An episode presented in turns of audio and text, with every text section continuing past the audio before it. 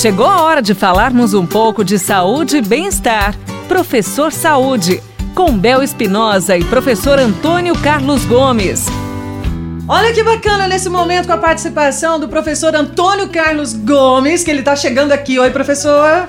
Como vai? Graças a Deus, tudo bem. Melhor agora com os seus ensinamentos, né? Com certeza. Vai melhorar um pouco mais a nossa qualidade de vida. Você que está acompanhando a nossa programação sabe que o professor Saúde, o professor Antônio Carlos, traz dicas preciosas para as nossas vidas. Então, chegou o momento, preste muita atenção. Posso perguntar, professor? Pode. São vários exercícios, vários. Hum, Como é sua hum. área, a gente precisa hum. aprender. Nada melhor do que aprender quem entende, né? Então vamos lá.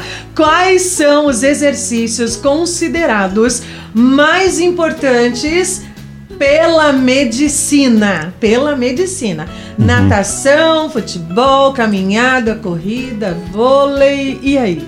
Bom, aí tem uma conversa boa, né? Ah. Desde a filosófica até a prática. Oba, vamos. Primeiro, uma coisa, quais são os exercícios que a área da saúde, que a gente quando a gente fala medicina, a gente acaba fechando só no médico, não é só isso, né?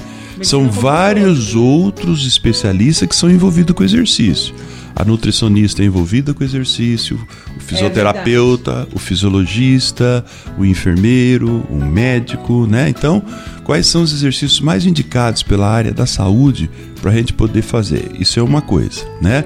Por exemplo, eles gostam muito da natação, do ciclismo, hum. do remo, de uma boa caminhada, da corrida. Por quê que eles gostam desse tipo de exercício? Porque nesses exercícios a gente envolve grande quantidade de fibra muscular ao mesmo tempo. Tá? Ah, por exemplo, quando você senta numa cadeira, por exemplo, e ergue os braços para cima, uhum. então você está trabalhando a articulação do ombro. Tem pouca fibra muscular envolvida. A medicina, a área da saúde, ela entende que nós precisamos envolver bastante fibra muscular. Uhum. Por quê?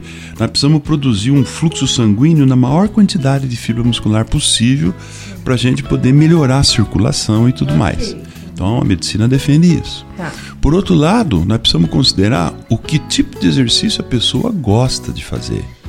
Né? Então, por exemplo, as pessoas, algumas pessoas gostam de fazer exercícios, por exemplo, de força, levantar um pezinho na academia.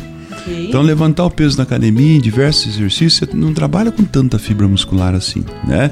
Por isso que a gente coloca lá 6, 8, 10 exercícios para a pessoa ir atendendo o corpo todo, né? Fazer exercício no corpo isso, todo. Desde o pescoço isso. até o tornozelo lá embaixo. Então, mais a medicina gosta desses exercícios que envolvem mais grupamento muscular, que são chamados exercícios cíclicos. O que, que é cíclico? Você faz o mesmo ato motor do início ao final da atividade. Por exemplo, oh. pedalo uma bicicleta, eu faço o mesmo tipo de gesto. Uhum. Tá? E existem os exercícios acíclicos. No caso de uma musculação, por exemplo, cada hora você faz um tipo de movimento corporal. Tá.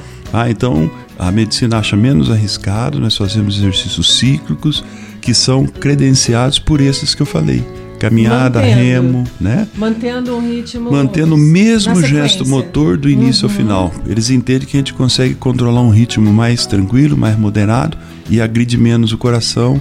E aí esse exercício é considerado por eles bem saudável. Então, no caso, professor, a gente pode confirmar isso, então? Então, é isso mesmo. A natação, futebol, caminhada, corrida vai por esse lado que é melhor. Principalmente natação, caminhada, corrida, ciclismo, ciclismo é tá? um remo, canoagem, o futebol. Também. Futebol já forja um pouquinho porque ele é mais, in, mais intenso, vamos é. chamar assim, né? Procurar manter o mesmo, mesmo ritmo, ritmo mesmo. Isso. Literalmente falando. Exatamente, né? exatamente. Que bom, obrigada, professor. Você ouviu Professor Saúde, com Bel Espinosa e professor Antônio Carlos Gomes.